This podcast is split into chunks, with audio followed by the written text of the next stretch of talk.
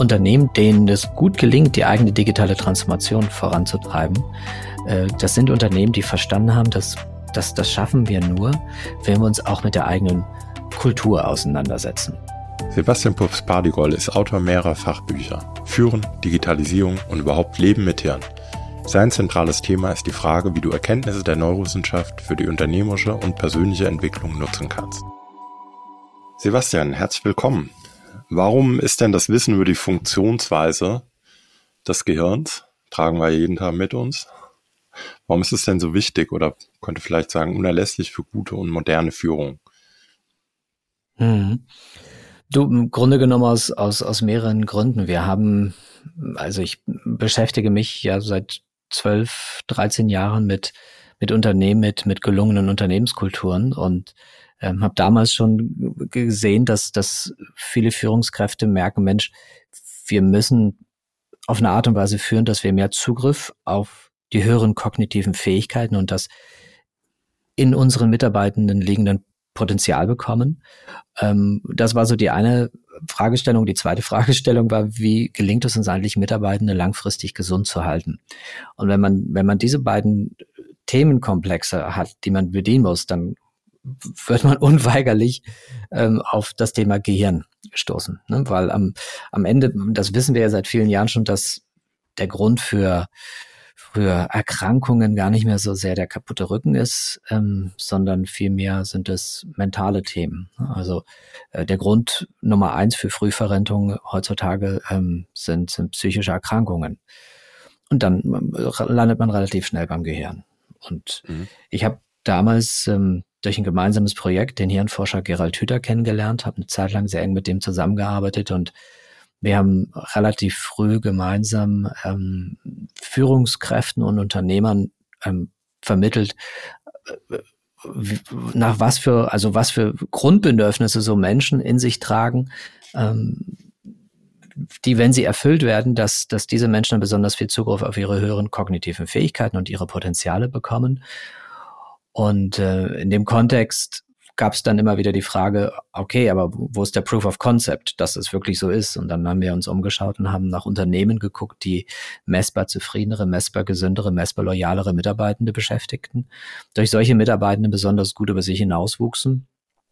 Und dann konnten wir die Muster, die wir in diesen Unternehmen erkannten, wunderbar mit den Erkenntnissen aus der modernen Hirnforschung beschreiben.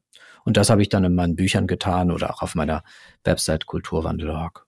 Und das ist so der, so wie ich dazu gekommen bin und, und warum viele Unternehmen oder Führungskräfte sich gerade mit dem Thema Neuro und Führung beschäftigen.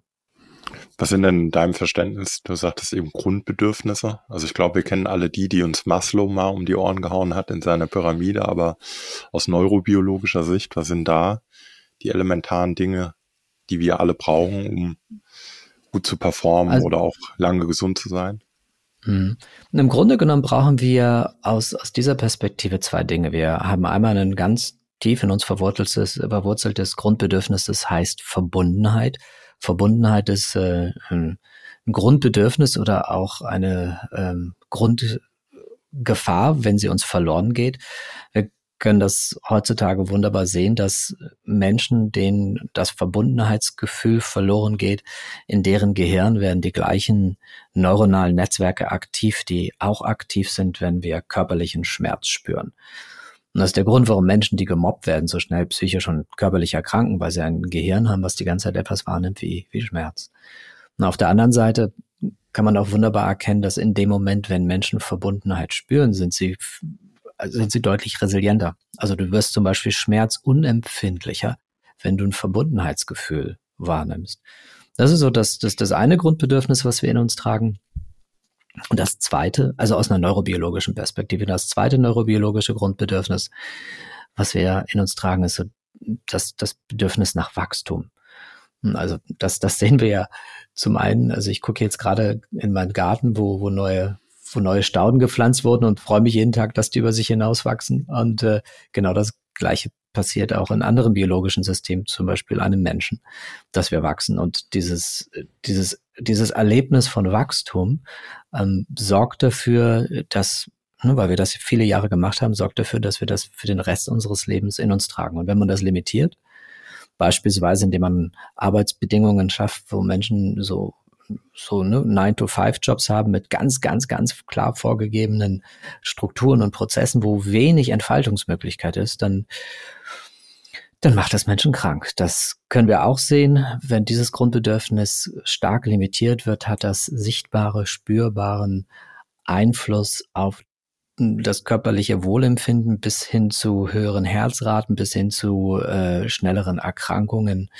Ähm, in ganz krassen Studien konnte man sogar sehen, dass Menschen, denen man das Grundbedürfnis von, von Wachstum total limitiert, die versterben auch früher. Hm. So, und das sind, das, ist, das sind so diese, diese, diese beiden Elemente, ähm, die ich Unternehmern und Führungskräften auch immer wieder ans Herz lege, darauf zu achten, dass das beides erfüllt wird. Und das ähm, ist natürlich in der Phase von, von Covid, als das Ganze losging, war das ein Riesenthema. Wie schaffe ich es weiterhin, das Gefühl von Verbundenheit ähm, aus dem Homeoffice heraus ähm, bestehen zu lassen? Ähm, oder wie gehen wir überhaupt mit, mit, mit, mit, mit dieser ganzen Situation um, ähm, die wir da erleben, die ja für viele auf eine gewisse Art und Weise sich bedrohlich anfühlte? Und da ist es, da ist es auch egal, ob das nun Covid ist, ob es eine digitale Transformation ist, ob es ein Change-Prozess ist oder irgendwelche anderen großen Veränderungen.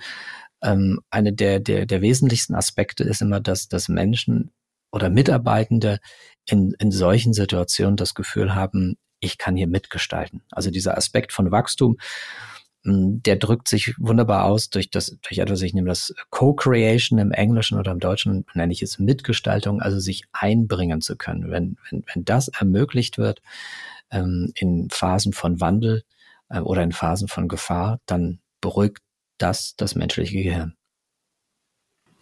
bevor wir vielleicht gleich mal, mal noch mehr drauf eingehen und noch stärker, wie, was ich denn als, als Unternehmen oder speziell in der Führungsrolle tun kann, um das zu stärken. Aber was, was darf ich denn wissen oder was muss ich wissen über das Gehirn, wie es aufgebaut ist? Das ist ja ziemlich komplex, ist ja, würde ich sagen, so von seinen, von der Forschung oder von dem, was wir darüber wissen, ein relativ junger Zweig.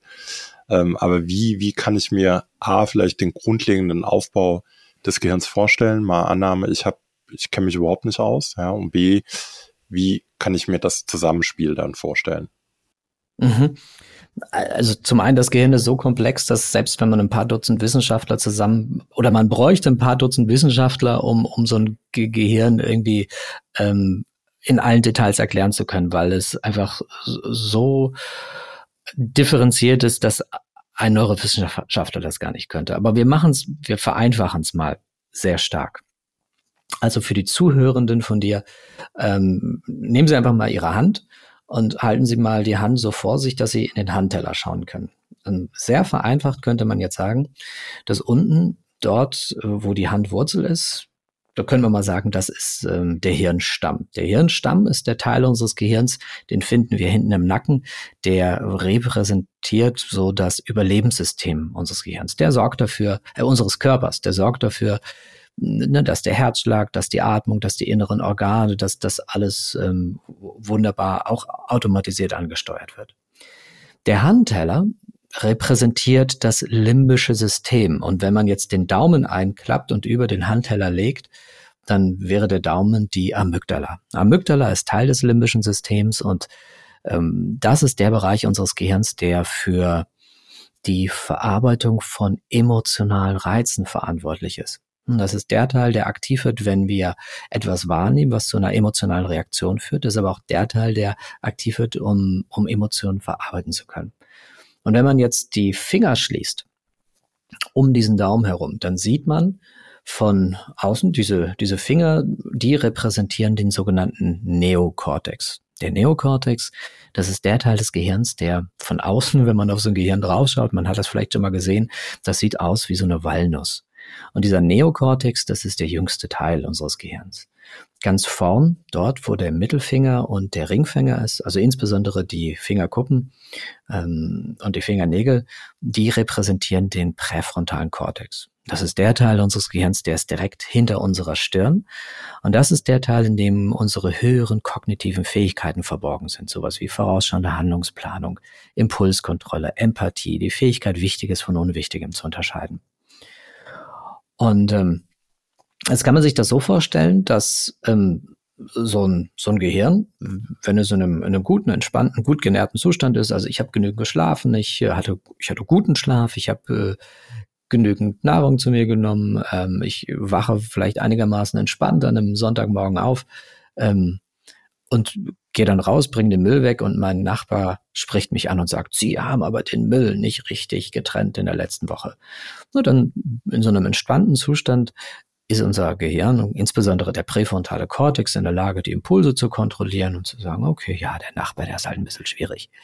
Ne, dann wollen wir vielleicht später raus, ähm, Spaziergang machen, sagen dem Kind das zehnte Mal, zieh bitte deine Schuhe an. Das hat's immer noch nicht angezogen, ich erinnere mich, ist ja ein Kind, ich liebe den Kleinen auch, ähm, kann das weiterhin runterregulieren, dass wir jetzt schon wieder eine Viertelstunde verplempert haben.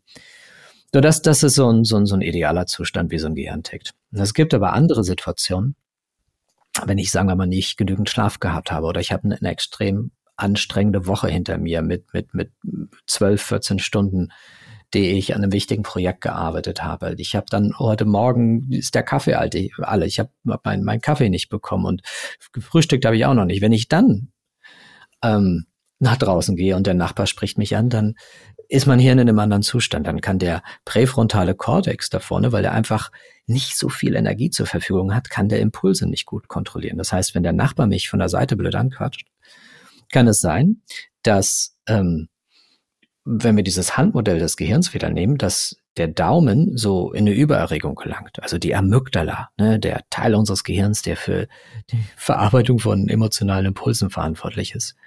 Und wenn der richtig stark in eine Übererregung gelangt, dann zieht der den präfrontalen Kortex in Mitleidenschaft.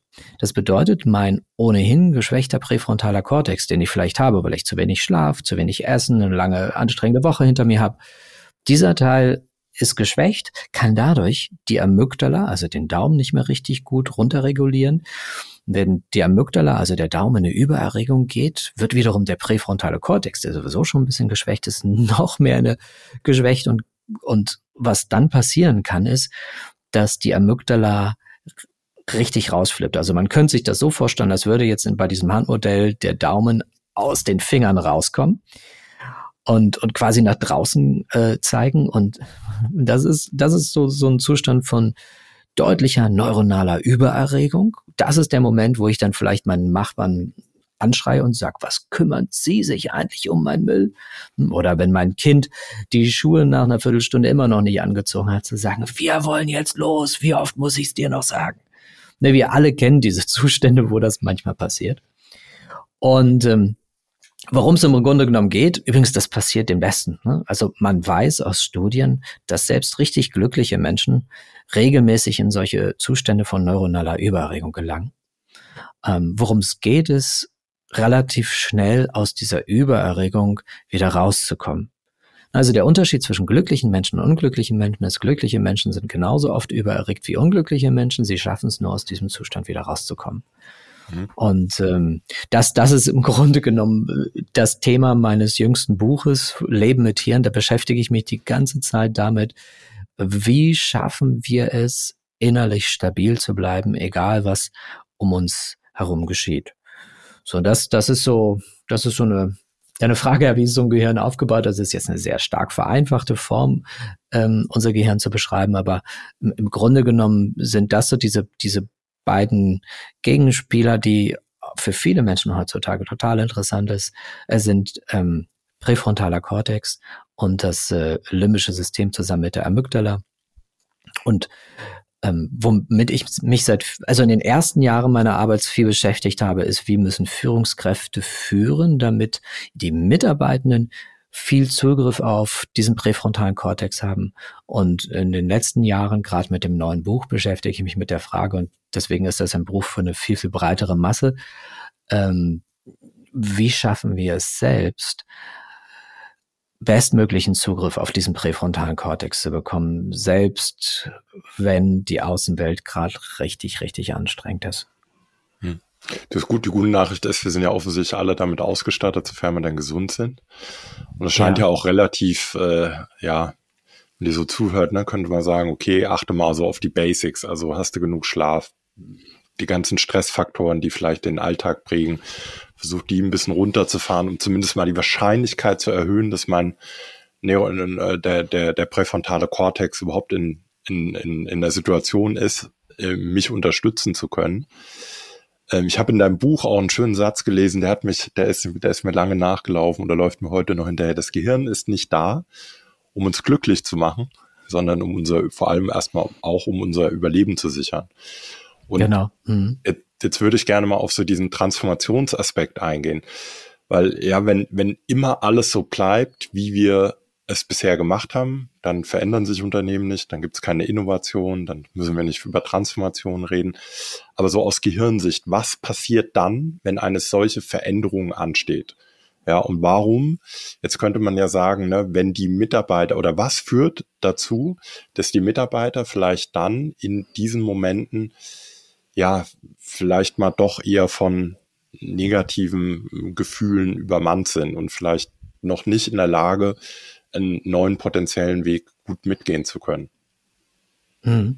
Also was wir ja grundsätzlich sehen, das passiert nicht bei allen. Ich habe ähm, ich habe ja hunderte von Interviews geführt mit mit Menschen, die sich in in Kultur oder mit mit mit Protagonisten in Unternehmen, die sich mit der eigenen Kultur oder mit Transformation beschäftigen.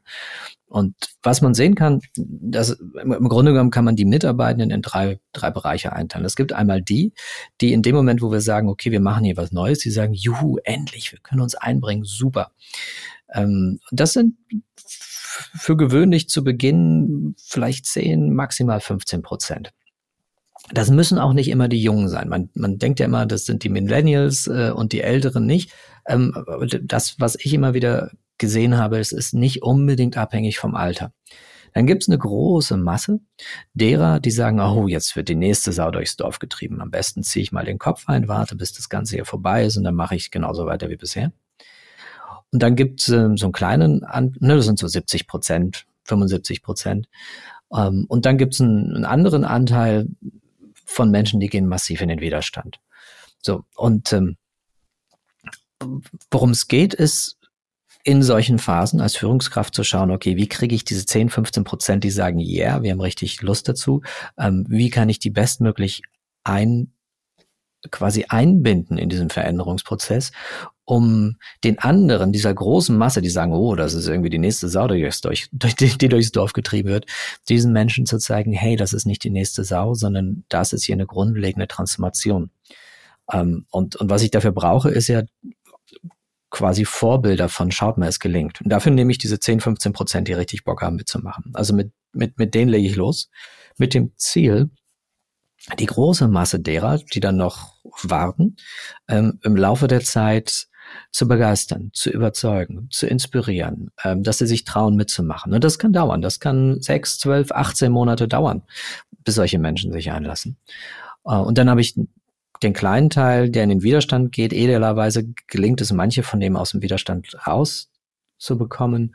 Und manchmal muss man einfach schauen, okay, wenn die massiv im Widerstand bleiben, für die Position zu finden in der Organisation, wo sie keinen Schaden anrichten. Manchmal muss man sich dann auch leider von denen trennen. So, und was passiert, äh, warum diese große Masse äh, insbesondere ähm, erstmal den Kopf anzieht, ist relativ einfach. Unser Gehirn liebt es, energiesparend zu arbeiten. Das bedeutet, es nutzt am allerliebsten die neuronalen Netzwerke, die es bereits aufgebaut hat in den ganzen Jahren und Jahrzehnten zuvor. So, und wenn ich dann etwas neu machen soll, etwas anders machen soll als zuvor, also neues Verhalten zeigen oder neue Fähigkeiten zu gewinnen, dann bedeutet das, da wird mehr Energie für benötigt im Kopf. Da müssen neue neuronale Netzwerke gebahnt werden. Und, und dieser zusätzliche Energieaufwand, den scheut unser Gehirn einfach. Das ist ganz, das ist, auch das ist ganz normal. Und das, und, und, und was wir brauchen, ist die, ist die Energie in den Menschen, sich darauf einzulassen. Und die kommt dadurch, dass, äh, dass wir emotional berührt werden, dass wir, dass wir etwas erleben, was für uns sinnhaftig ist, dass wir etwas erleben, dem wir ein großes Maß an Bedeutung geben, ne, dass wir dieses Buy-in von diesen Menschen bekommen. Und das ähm, gelingt bei jedem ganz unterschiedlich. Also nur weil der CEO oder der Chief Digital Officer oder der, der HR-Chef oder die HR-Chefin ähm, vor der Mannschaft steht und sagt, da geht's lang und wir machen das aus dem und dem Grund, heißt das nicht, dass man damit alle Menschen erreicht. Ähm, zum einen sind manche vielleicht mit ihrem Kopf gerade ganz woanders, äh, andere haben vielleicht andere Kanäle, über die man, über die man sie erreicht. Also es gibt, ähm, es gibt nicht die, den einen Kommunikationsskala, um Menschen zu erreichen. Und was auch wichtig ist, es reicht nicht einmal zu kommunizieren, sondern bei der Kommunikation ist es so wie mit dem Zähneputzen. Es lohnt sich, das regelmäßig zu machen. Selbst wenn ich als Chef denke, ich habe es doch jetzt schon zehnmal erzählt. Ja,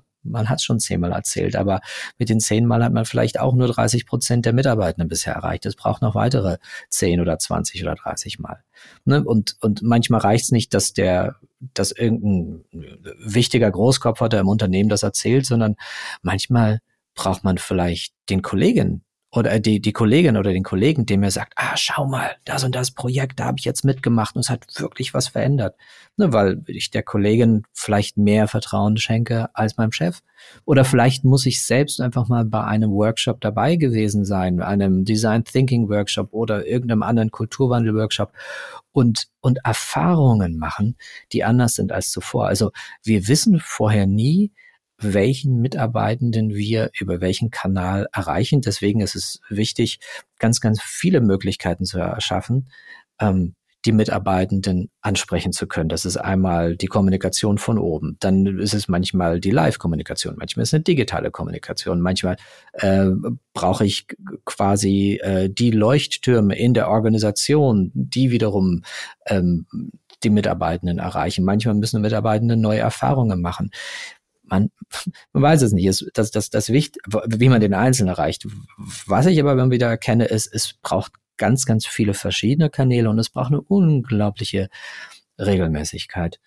Und ähm, genau, dann gelingt es früher oder später bei vielen der Mitarbeitenden, ähm, sie so zu erreichen, dass sie von sich aus die Energie aufzubringen in der Lage sind, die es braucht, um neue neuronale Netzwerke entstehen zu lassen. Neue neuronale Netzwerke heißt, die kommen dann plötzlich auf neue Gedanken, die, die, die fangen an, sich anders zu verhalten und die lernen auch neue Fähigkeiten hinzu.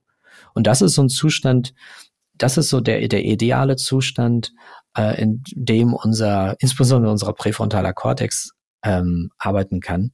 Ähm, neue neuronale Netzwerke entstehen zu lassen. Dann findet Potenzialentfaltung statt. Ich hatte da direkt. Potenzialentfaltung, ganz kurz noch, Potenzialentfaltung ist ja auch so ein oft verwendeter Begriff. Was meine ich damit? Potenzialentfaltung bedeutet für mich das Unsichtbare sichtbar machen. Also das, was sein könnte, ähm, Realität werden zu lassen. Also eben von dieser, dieser ersten Gruppe gesprochen hast. Ich habe die mir in meinen Notizen die Jubler genannt. Also sprich, ich komme die Tür rein, sage, Leute, wir verändern was, Juche, ganz vorne mhm. dabei. Gibt es ein ganz tolles Video zu, ich weiß nicht, ob du das schon mal gesehen hast. The First Mit dem Follower. Typen, der tanzt? Ja, ja, ja genau. Der, First, ja. Das, ist, hm, das kenne ich. Das, das, das zeige ich auch gerne, weil das ne, auch immer so der Fokus dann schnell auf die Leute geht, die irgendwie noch nicht so weit sind, dass sie diesen Weg mitgehen können. Und da geht auf einmal die Aufmerksamkeit hin, wo ich meinen Kunden immer sage, nee, nee, guck dir den First Follow mal an konzentriere dich auf die, lade die ein, binde die noch stärker ein, als du es vielleicht ohnehin schon geplant hast und versuch, dass es so auch ein Stück weit von innen heraus sich diese Anhängerschaft vergrößern, hoffentlich irgendwann alle mittanzen. Hm, genau. Ähm, wie kannst du denn aus oder hast du eine Erklärung dafür, dass es in solchen Prozessen ja auch immer wieder Leute gibt, die ja, man könnte jetzt sagen, ne, die so in dem, sag mal, wenn man auf die wirklich archaischen äh, Grundstrukturen zurückgeht, dann ist es ja Fliehen, Angriff oder Todstellen. Mm, Dass es genau. ja auch immer wieder sehr oft Leute gibt, die, die einfach, ja, ich weiß nicht, manchmal könnte man fast sagen, äh, könnte man fast unterstellen, da ist, da ist wirklich der Wille, nicht mal da irgendwas mitzumachen, die immer nur erwarten, dass man ihnen ganz genau sagt, was zu tun ist ja, die, die äh, sich an allen Stellen dann damit auch jegliche Bereitschaft für, so ein Stück weit vermissen lassen, zu sagen, okay, ich probiere es mal aus, ich gehe vielleicht mal einen kleinen Schritt. Kannst du ein solches Verhalten aus der Funktionsweise des Gehirns A erklären und B, wie ich dann vielleicht auch damit umgehen kann? Mhm. Also das, was du gerade beschrieben hast, Angriff, Flucht und Starre, das sind die archaischen Muster, die wir im Hirnstamm haben. Äh, und was, und, und da gelangen wir relativ schnell rein, wenn wir in eine massive neuronale Überregung kommen. Das heißt, ähm, da geschieht etwas, was für diesen Menschen auf, warum auch immer, ähm, als eine Bedrohung wahrgenommen wird. Und wenn wir Bedrohung wahrnehmen, ähm, dann können wir entweder sind wir in der Lage, also ich möchte nochmal dieses Zitat, was du da in meinem Buch gefunden hast, das Gehirn, das du da, ähm, nee, unser Gehirn ist nicht dafür da, uns glücklich zu machen, ähm, sondern uns am Leben zu erhalten. Genau. So, unser Gehirn ist tatsächlich so konstruiert, dass die Amygdala, also der Teil des Gehirns, den ich vorhin mit diesem Daumen repräsentiert habe in diesem Handmodell, die Amygdala ist ähm, auch sowas wie der Gefahrenriecher. Das heißt, wenn immer ich eine echte oder eine vermeintliche Gefahr wahrnehme, springt die an. Das ist super, wenn ich über die Straße gehe und es kommt ein Auto mit hoher Geschwindigkeit angerast. Ne? Dann springt die an und bevor ich überhaupt bewusst wahrnehme, was da passiert, bin ich von der Straße runtergesprungen. Super. Und unser Gehirn möchte Gefahren vermeiden. Deswegen hat es diese Amygdala, die die ganze Zeit nach Gefahren sucht. Was natürlich dafür sorgt, ich habe so 12 Millionen Impulse pro Sekunde, die auf mich einströmen. Wenn ich von diesen 12 Millionen Impulsen, die pro Sekunde auf mich einströmen, die ganze Zeit den Fokus auf die habe, die gefahrenvoll sein können, was erschaffe ich dann für ein, für ein inneres Bild von der Welt um mich herum? Ein, ein, ein eher gefahrenvolles wenn wir glücklich sein wollen, und das ist der zweite Teil des Zitats aus meinem Buch, ähm, wenn wir glücklich sein wollen, dafür sind wir selbst verantwortlich. Das heißt, es ist unser Job, uns ganz bewusst immer wieder zu refokussieren auf die gelingenden Dinge in so einem Leben.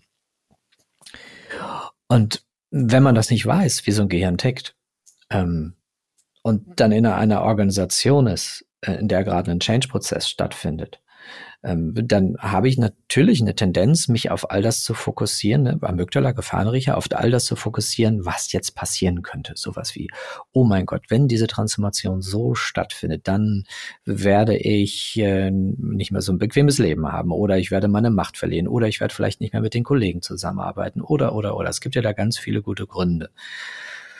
So, das, das ist so eine, so eine grundsätzliche Tendenz, die, die wir äh, in uns tragen und wenn wir uns dann darauf fokussieren, bewusst oder unbewusst, das sind ganz oft auch unbewusste Prozesse, ähm, wenn wir uns auf diese ganzen Gefahren fokussieren, dann rauschen wir natürlich eher in eine neuronale Übererregung. Das heißt, die Amygdala fokussiert sich nicht nur auf das, was Schlimmes passieren kann, sondern sie, sie steigert sich dann auch selbst mit rein und denkt, oh mein Gott, und dann könnte das passieren und das und das.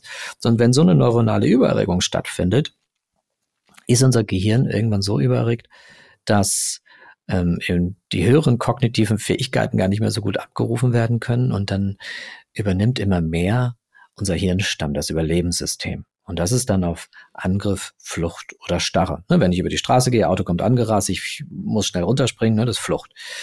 Ähm, oder ich erinnere mich, äh, ich weiß, vor vielen Jahren war ich mal auf Bali, bin da so einen kleinen Feldweg lang gelaufen und plötzlich ist mein Körper erstarrt und so nach zwei Sekunden später realisierte ich, was los ist. Vor mir hat sich so eine kleine grüne Schlange aufgebaut. Schlangen auf Bali sind nicht so schlimm, außer die kleinen Grünen, ähm, wenn die ein, also man stirbt nicht daran, aber man muss dann schon ins Krankenhaus. Und in diesem Moment war es der, der starre Zustand, der übernommen hat. Und ähnliches passiert gerne auch bei dem einen oder anderen Mitarbeitenden. Wenn dann noch dazu kommt, dass solche, wenn ich als Mitarbeitender in der Vergangenheit dann noch ungünstige Erfahrungen gemacht habe, von, oh, ich habe ja schon mal eine Veränderung in der und der Abteilung miterlebt und danach war alles noch viel schlimmer als vorher. Das, was ich meinte mit, äh, jetzt wird die nächste Sau durchs Dorf getrieben. Das, das ist ja auch so ein bisschen das Problem von vielen Organisationen, dass alle drei Jahre ein Change-Prozess stattfindet und die Menschen ständig Veränderungen miterlebt haben und es wurde nicht unbedingt alles besser, sondern manche Dinge wurden vielleicht auch schlechter. Und wenn ich dann ungünstigerweise noch, sagen wir mal, zwei, drei, vier solcher Veränderungsprozesse erlebt habe, wo es dann schlechter für mich wurde im Verhältnis zu vorher. Und dann kommt die nächste Transformation. Naja, dann ist ja klar, dass mein Gefahrenriecher da richtig anspringt und ich dann eher im Angriff, Flucht oder Starre-Modus lande. So. Ähm, was hilft solchen Menschen? Ähm, unser Gehirn, das hatte ich vorhin schon mal erwähnt, äh, diese, dieser, dieser Aspekt, dieser Grund, dieses Grundbedürfnis von, von Wachstum mitgestalten können. In dem Moment, wenn ich einbezogen werde und mitgestalten kann, beruhigt das mein Gehirn. Das heißt nicht, dass es für alle Mitarbeitende funktioniert, aber was man, was man immer wieder versuchen kann, gerade bei diesen Mitarbeitenden, wo man merkt, uh, die gehen eher in den Widerstand, sie einzubeziehen in, in, in solche Prozesse. Ähm, also idealerweise bezieht man alle ein in, in, in solche Transformationsprozesse, dass alle mitgestalten können, wenn sie möchten. Ähm, und idealerweise hat man auch solche Mitarbeitenden damit einbezogen. Idealerweise ähm, spielt man vielleicht über Bande, dass man, dass man mit einigen ähm, Multiplikatoren im Unternehmen oder Opinion Leadern im, ähm, im Unternehmen arbeitet, die wiederum in der Lage sind, die Widerständler nochmal anders abzuholen, als, ein, als eine Führungskraft das vielleicht kann. Ähm, hm, ganz wichtig ist auch immer wieder die, die Sinnhaftigkeit, dieses Warum der Veränderung ähm, zu vermitteln. Das, das sind so, so, so einige Aspekte. Also einmal in der Bücher nimmt Digitalisierung mit hier ein Buch, was ja eigentlich ein Kulturwandelbuch ist. Wir haben es damals nur Digitalisieren mit Hirn genannt, aber eigentlich geht es um Transformation. Da habe ich ganz viele Aspekte beschrieben, wie Führungskräfte in Phasen von Wandel führen müssen, ähm, damit Mitarbeitende nicht in den Widerstand gehen, sondern mitziehen. Und ein Aspekt ist äh, das Mitgestalten lassen. Ein weiterer Aspekt ist das, was ich vorhin schon als Grundbedürfnis beschrieben habe, dafür zu sorgen, dass diese Menschen sich weiterhin verbunden fühlen. Dritter Aspekt hatte ich gerade benannt, die, die, die Sinnhaftigkeit. Weiterer Aspekt ganz wichtig ist, ähm, die Vorbildsfunktion von Führungskräften. Also ich kann mich nicht als Führungskraft dezent zurücklehnen und sagen, so verändert euch mal bitte und ich mache genauso weiter wie bisher. Ähm, also wenn Führungskräfte sich, wenn, wenn Führungskräfte eine Veränderung in der eigenen Organisation beginnen, sind sie gut damit beraten, bei sich, bei sich selbst anzufangen, um als Rollenmodell für, für die Mitarbeitenden ähm, voranzugehen. Solche Aspekte sind wichtig. Ja, das fängt ja, glaube ich, auch schon bei der grundlegenden ja, entscheid, also gut, manche Transformationen sind so ein bisschen unausweichlich, aber wohin einen das genau führt, das ist ja durchaus dann, da gibt es ja oft dann auch noch durchaus Gestaltungs- und Entscheidungsspielraum. Und es gibt ja ähm, Studien, die auch zeigen, es ist den Leuten nicht so wichtig, was nachher auf einer Inhaltebene, inhaltlichen Ebene entschieden wird, sondern deutlich wichtiger, wie der gesamte Entscheidungsprozess dahin A stattgefunden hat, wie man B transparent dann damit umgeht, ob sie vielleicht genau. auch währenddessen, ich sage dann gerne, ja, man sollte jeden hören, man kann aber nicht auf jeden hören. Das ist ja ein genau. Riesenunterschied, ne? Und man mit die, die, die Leute, Mitarbeiter einbindet, das sehr, ähm, ja, schlussendlich geht's ja um, ums Angreifen, damit man es begreifen kann. Also auch mal was in die Hand nehmen, drauf rumkneten und dann auch gerne mal aushalten, dass halt nicht jeder immer sofort sagt, ja, EP, es ist doch super, sondern äh, auch mal diesen kritischen Dialog erlauben, zulassen, weil zumindest in meiner Erfahrung, da geht das ja, geht es ja mit der, mit der Mitgestaltung auch los. Hm, genau. Also das, was du sagst, äh, mit, mitgestalten lassen, aber klar muss auch sein, also die Menschen müssen gehört werden, aber wie du gesagt hast, man kann natürlich nicht alles ähm, umsetzen und dann ist es aber wichtig, da höchstmöglich transparent mit umzugehen. Ja. Ähm, also dieses, was setzen wir um, was setzen wir nicht um, warum setzen wir manche Dinge vielleicht auch nicht ja. um. Damit ich nicht das Gefühl habe, das ist ja das Schlimmste, was passieren kann. Dieses, das, das ist ja bei, bei Mitarbeiterumfragen immer so, so gruselig. Mitarbeiterumfragen, ähm, und danach passiert nichts, wo man sich so denkt, okay, jetzt konnte ich mich zwar einbringen, aber welche, welchen, welchen Sinn hat das jetzt? Und ich brauche das Gefühl von Sinnhaftigkeit. Ähm, heißt, wenn aus irgendeinem Grund nicht das passiert, was ich mir wünsche, dann muss ich zumindest verstehen, warum ist das jetzt so? Ne, also ich glaube, Nietzsche oder Schopenhauer war das, der immer sagte, man kann mit jedem Wie leben, wenn man ein gutes Warum hat. auch über die Transformation hinaus, was sind, gibt es über, sage ich mal, die Möglichkeit der Mitgestaltung immer wieder auf, auf Sinnhaftigkeit hinzuweisen. Also immer wieder viel mehr über die, wofür machen wir das denn? Was sind genau die Hintergründe? Warum gehen wir diesen Weg? Aber vor allem, ja, wohin soll es denn gehen?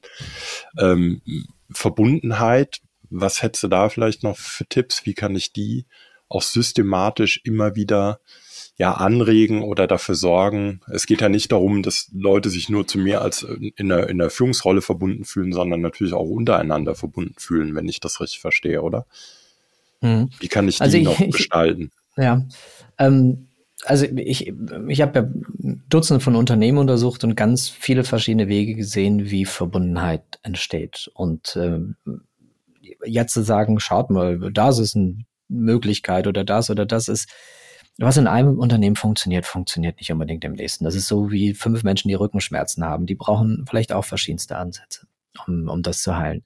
Und zugleich gibt es eine Sache, die ich immer wieder erlebe, ähm, die überall funktioniert. Das ist etwas, das kennt fast jeder. Es gibt kein Unternehmen, das ich bisher, also ich, ich habe bisher kein Unternehmen erlebt, das nicht sagen würde, stimmt, da könnten wir noch besser werden. Ähm, eins der wirksamsten Tools, um Verbundenheit zwischen, zwischen Menschen in jeglichem sozialen System zu verbessern. Und das ist eine richtig gut gelebte Feedback-Kultur. Nelson Mandela sagte schon mal, Vorbehalte in sich zu tragen ist so, als würde man Gift trinken und darauf warten, dass der andere daran stirbt. Und das geschieht in jeder, in jeder Freundschaft, in jeder Ehe, in, in jedem beruflichen System, wenn die eine Person etwas macht, was die andere Person verärgert und die, die Person, die verärgert ist, sagt es der, der ersten Person nicht, wer hat das Problem? Der, der betroffen ist. Und eine gut gelobte, gelebte Feedback-Kultur, also dort, wo Menschen wissen, wie gebe ich gutes Feedback, wie nehme ich Feedback gut an ähm, und das Ganze auch zu kultivieren, dass sowas regelmäßig stattfindet, ist aus meiner Erfahrung eins der wirksamsten, einer der wirksamsten Ansätze, um das Verbundenheitsgefühl zwischen Menschen zu verbessern, um die Beziehungsqualität zwischen Menschen zu verbessern. Und wenn sich die Beziehungsqualität verbessert, dann verbessert sich die Kultur. Denn wenn wir über Kulturwandel reden, also wenn ich über Kulturwandel rede und ich macht das ja, also Gerald Hütter und ich haben ja 2011 schon diese Initiative Kulturwandel.org gegründet, wo wir ganz viele Unternehmen mit gelungenen Unternehmenskulturen äh, beschreiben. Und wenn wir über Kulturwandel sprechen, dann sprechen wir in der Essenz darüber, dass sich die Beziehungsqualität der Menschen in so einer Organisation verbessert. Und wenn das geschieht, fangen Menschen viel mehr an, gemeinsam an einem Strang zu ziehen. Sebastian, jetzt hast du ja gesagt, du beschäftigst dich jetzt seit über zehn Jahren mit dem Thema Kulturwandel. Was, was hast du da in den letzten, im letzten Jahrzehnt beobachtet? Was hat sich da auf Unternehmensseite entwickelt, verändert, zum Guten, zum Schlechten? Mhm. Ähm, zwei Dinge habe ich festgestellt. Ähm, also zum einen weiß ich noch, als Gerald und ich im Jahr 2011 angefangen haben, uns mit Unternehmenskulturen zu beschäftigen, die messbar zufriedene, messbar loyalere, messbar gesündere Mitarbeitende beschäftigten, mussten wir noch echt lange suchen, um Unternehmen zu finden, denen sowas gelungen ist, wo wir dann merken, okay, das, das lohnt sich, die zu porträtieren und darüber zu berichten. Ähm, in den ersten Jahren war das, war das wirklich sehr, sehr mühsam, solche Firmen zu finden. Und dann gab es plötzlich so nach ein paar Jahren eine neue Triebfeder, ähm, plötzlich haben sich viel, viel, viel mehr Unternehmen mit Kulturwandel beschäftigt und diese neue Triebfeder haben wir herausgefunden, ist die digitale Transformation. Mhm. Denn was wir gemerkt haben, ist, dass Unternehmen, denen es gut gelingt, die eigene digitale Transformation voranzutreiben, äh, das sind Unternehmen, die verstanden haben, dass, dass das schaffen wir nur, wenn wir uns auch mit der eigenen Kultur auseinandersetzen. Und im Grunde genommen könnte man sagen, eigentlich ist es eine durch die Digitalisierung getriebene kulturelle Transformation, die in, in vielen Unternehmen stattfindet. Das war so, na, ich würde sagen, vor fünf Jahren fing das an, dass wir die ersten Beobachtungen in diese Richtung machten. Und dann kam noch was weiteres hinzu, das hat ähm, mich ähm, ein bisschen überrascht, wie schnell das ging. Ich habe im Jahr 2019 angefangen, mein neues Buch zu schreiben, Leben mit Hirn.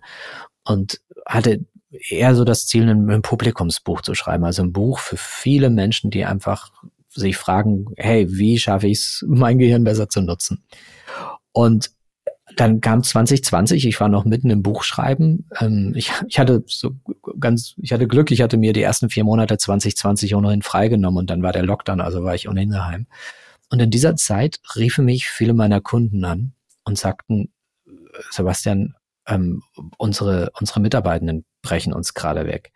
Ähm, was können wir machen, um die zu stabilisieren? Und dann merkte ich, Mensch, das Buch, was ich schreibe, Leben mit Hirn, ähm, da gibt's ganz viele Antworten genau auf diese Frage. Also dieses, wie schaffen wir es, stabil zu bleiben? Wie schaffen wir es, resilient zu sein? Also im Grunde genommen habe ich mich ohne dass ich es geplant habe, habe ich ganz viele Inhalte entwickelt. Man könnte sagen, das ist Neuroresilienz. Ähm, und das hat, also es war nie geplant, es war wirklich eher so ein Publikumsbuch, aber es ist eins der Hauptthemen, was in den letzten Jahren von vielen Unternehmen angefragt wird, dass ich die Inhalte dieses Buchs ähm, ähm, auch über, über, über Workshops oder über Trainings ähm, verfügbar mache, ähm, was ich kaum kann, weil, weil ich einfach gar nicht so viel Kapazität habe. Aber ähm, ich, ich merke, dass das Thema, wie schaffen wir es, unsere Mitarbeitenden gesund zu halten, ähm, im Moment ein unglaublich großes Thema geworden ist. Es gibt einen großen Energiekonzern, mit dem ich in diesem Jahr begonnen habe oder im letzten Jahr begonnen habe, sehr intensiv zusammenzuarbeiten. Für die ist das eins der Top-Themen. Ähm, wie halten wir unsere Menschen gesund? Und ähm, das, das sehe ich immer mehr aufkommen und ich bin auf eine gewisse Art und Weise froh, dass das so adressiert wird. Wir hatten das ja ganz zu Beginn unseres Gesprächs schon, ähm, dass das ein immer größer werdendes Thema wird. Also auf der einen Seite bin ich froh, das zu sehen, auf der anderen Seite bin ich aber auch erschrocken zu sehen, wie groß die Notwendigkeit dafür ist. Und ich bin auch deswegen erschrocken. Ich habe einen, ich habe einen kleinen Sohn, der ist acht Jahre alt. Ähm, wenn ich sehe, in was für eine, in was für eine Welt er gerade reinwächst, äh, vor der wir ihn glücklicherweise im Moment noch sehr schützen können, weil er nicht so viel digital unterwegs sein muss wie viele andere Menschen. Aber diese, diese unglaublich schnelle, tickende äh, digitale Welt, always on mit einer unglaublich hohen Transformationsgeschwindigkeit, dann noch Menschen, die vom Homeoffice arbeiten, was für viele vielleicht auch schön ist, und zugleich ähm, es nimmt uns etwas, nämlich den echten sozialen Kontakt. Es nimmt uns quasi ein Grundbedürfnis und wir merken das Gar nicht. Wir sitzen zu Hause, machen zwölf Stunden am Stück unseren Job, äh, sitzen vor unserem Rechner, kriegen ein bisschen Rücken und werden depressiv. Überspitzt dargestellt. Aber das ist, das ist das Risiko, in das wir gerade reinrennen im großen Stil. Und ich bin sehr froh, dass viele Unternehmen erkannt haben, dass es ein Thema ist und, und dagegen steuern. Jürgen Fuchs hat das ja mal sehr schön gesagt, das Leistungsvermögen eines Unternehmens ist das, was die Menschen vermögen.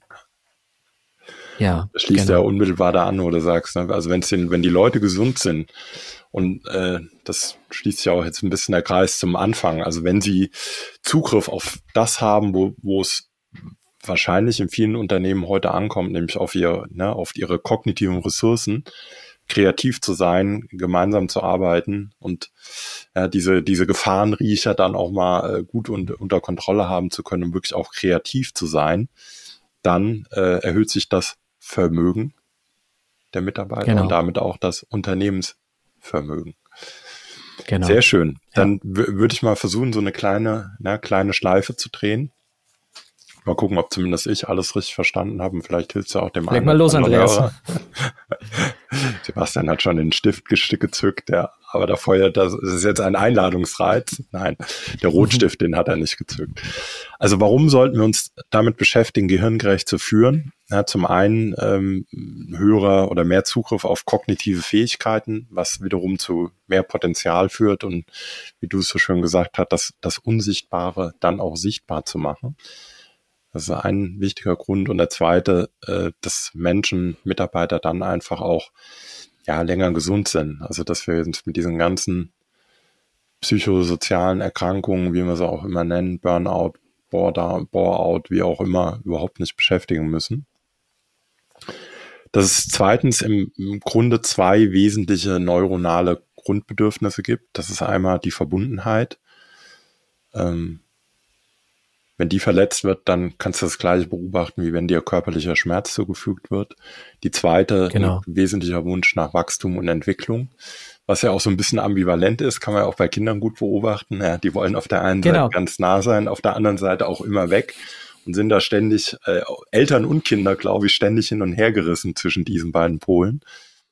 Genau, hast du genau, du hast total recht. Das ist, das sind zwei Antagonisten auf eine gewisse Art und Weise. Ja, ja. stimmt. Und ich, also machen jetzt zwar keinen Podcast für Eltern, aber das ist, glaube ich, eine der größten Herausforderungen als Elternteil für sich selber und auch aber in Richtung des Kindes damit gut umzugehen. Ja. Das Gehirn, wie können wir uns das vorstellen? Sehr einfach als Metapher mit dem Handmodell von, von David Daniel, David oder Daniel Siegel heißt er, ne? Dieses äh, Dan Siegel hat das mal. Dan Siegel. Genau, also das Modell, genau, das Modell kommt von Dan Siegel, das ist ein Kinderpsychologe. Und der hat das mal vor vielen Jahren entwickelt. Ich habe das auch in meinem neuen Buch wunderbar beschrieben, auch, aber auch die Geschichte erklärt, wie Dan Siegel dazu kam. Ähm, und, und Dan hat damit angefangen, Eltern das Gehirn ihres Kindes zu erklären. Und ich finde es ja. einfach so wunderbar ja. einfach, dass ich heutzutage auch äh, CEOs so erkläre. Ja. Nichtsdestotrotz, das Gehirn in Summe ist wahrscheinlich so wenig erforscht, aber auch so komplex. Das ist einfach nur eine Metapher, die uns dem ein bisschen näher bringen soll. Wie können wir uns das mal ganz grob als Laien vielleicht auch überhaupt vorstellen, wie so ein Gehirn überhaupt aufgebaut ist und dann funktioniert? ein wichtiger Teil dabei, das ist der vierte wesentliche Punkt, den ich, den ich mir notiert habe, mitnehme.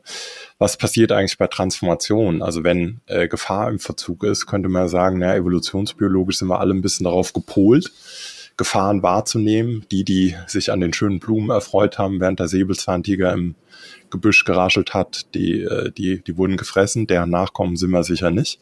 Wenn eine solche Transformation kommt, dann gibt es so grob drei Personas. Äh, das sind einen die, die auf den Tischen tanzen und sagen, yippie, endlich können wir mal und ne, endlich machen wir mal. Ein Großteil der, ja, sagen wir Skeptiker, die vor allem darauf verweisen, na, es ist jetzt wieder einfach eine neue Sau, die durchs Dorf getrieben wird.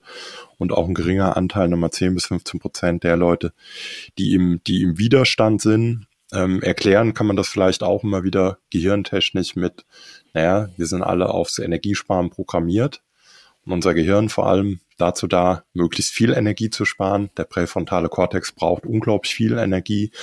Und äh, am einfachsten und energiesparendsten ist immer, ist es immer dann, wenn wir einfach das weitermachen können, was wir bisher getan haben, weil dann laufen wir im Autopilot. Hm. Das kostet auch nicht viel Energie. Hm. Ich sehe, du hast mein Buch gelesen, weil manche Dinge, die du gerade benennst, habe ich heute nicht gesagt, aber die stehen in meinem Buch. Ja, nicht nur einmal, nicht nur einmal. Ich muss aber gestehen, ich habe sie nicht gelesen, ich habe sie gehört. Ah, okay. Der Sprecher ist super, ne? Ja. Also, Bücher, also ich spreche ja nicht, sondern ich habe einen Bücher aber auch. Ja. Ah ja, aber ja. ich, also ich finde den, ja, aber Olaf Pessler als Sprecher, also so ein Glück. Ich habe einen anderen Sprecher für die ersten beiden Bücher gehabt und durfte mir dann für das neue Buch Olaf Pessler aussuchen. Ja, es ist also ein, ein, ein brillanter, ein brillanter Hörbuchleser, muss ich, ja. Sprecher, muss ich sagen. Ja. Sehr gut. Mir haben auch die ersten beiden gefallen, wer auch immer so gesprochen hat. Dann noch ein wichtiger Punkt, wieso verharren manche Mitarbeiter, kann man auch wieder aus der Funktionsweise des Gehirns erklären. Die sind dann einfach so neuronale Reize, äh, so massiv überregt, dass sie, ja, dass die Amygdala Gefahr, Gefahr, Gefahr und dann geht's irgendwann auch nur noch auf archaische Grundmuster runter, nämlich äh, entweder verharren, fliehen oder einfach totstellen. Und was wir als Führungs-, in Führungsrecht Führungsrollen vor allem tun können, um Mitarbeiter einzuladen oder äh, ein möglichst gutes Umfeld zu gestalten, damit Mitarbeiter bereit sind, so eine Transformation mitzugehen, ist A, die Möglichkeit der Mitgestaltung, B, sinnhaft, also immer wieder erklären, ja, was sind die Auslöser, also warum machen wir das, aber vor allem auch wofür, wo wollen wir denn hin? Ähm, drittens, stark in eine Vorbildfunktion gehen und äh, schlussendlich dann auch dazu beitragen, dass ein hohes Maß an Verbundenheit herrscht. Und da hast du uns abschließend den wunderbaren Tipp gegeben, das kann man also einfach ist es nicht, deswegen relativ einfach, bitte in Anführungszeichen. Das startet äh, nach deiner Beobachtung einfach mit einer sehr ausgeprägten und gelebten, guten Feedback-Kultur, weil dann ja. sich scheinbar Menschen irgendwie stark zueinander ja, verbunden fühlen und möglicherweise das Gefühl haben, das ist ein Platz, an dem will ich bleiben. Und ich habe heute die neue, ja, die, neue die, also die, die, die Spannungen zwischen den Menschen sinken einfach. Wir haben das, also die, die Beziehungen werden gestärkt, weil die Friktionen weniger werden, weil die Probleme zwischen den Menschen sinken, weil das Unausgesprochene ausgesprochen wird man kann das auch messen. Also äh, RWE Supply and Trading beispielsweise, die haben das mal äh, in einem Jahr gemessen, haben sie einen Teil der Organisation, die haben Feedback-Trainings und der andere Teil hat keine Feedback-Trainings erhalten. Und dann konnten wir ein Jahr später sehen, dass der Teil der Organisation, die die Feedback-Kultur eingeführt hatte, äh, dort konnte man bei der Mitarbeiterzufriedenheit einen, deutlich, einen deutlichen Zuwachs erkennen. Ja. Und wie wichtig das alles ist, ich glaube, der letzte Gallup Engagement Index, der hat gezeigt, dass die emotionale Verbundenheit äh, von Mitarbeitern auf einem absoluten Tiefpunkt ist. Und das sorgt nicht nur für Krankheit, das sorgt auch für eine hohe Wechselbereitschaft. Also in diesem Sinne, da gehirngerechter zu führen, um viel dafür zu tun, dass sich Leute wirklich auch ja, emotional verbunden oder überhaupt verbunden fühlen mit einer Organisation, mit ihren Kollegen. Ähm, das erhöht wahrscheinlich nicht nur das Vermögen der Mitarbeiter, sondern auch damit das Unternehmensvermögen. Hm. In diesem Sinne, Sebastian, vielen Dank. Sehr gerne, Andreas. Ich freue mich auf dein nächstes Buch. Dann sprechen wir vielleicht nochmal. Hm, gib mir ein paar Jahre Zeit. Mache ich. Dankeschön. Sehr gerne.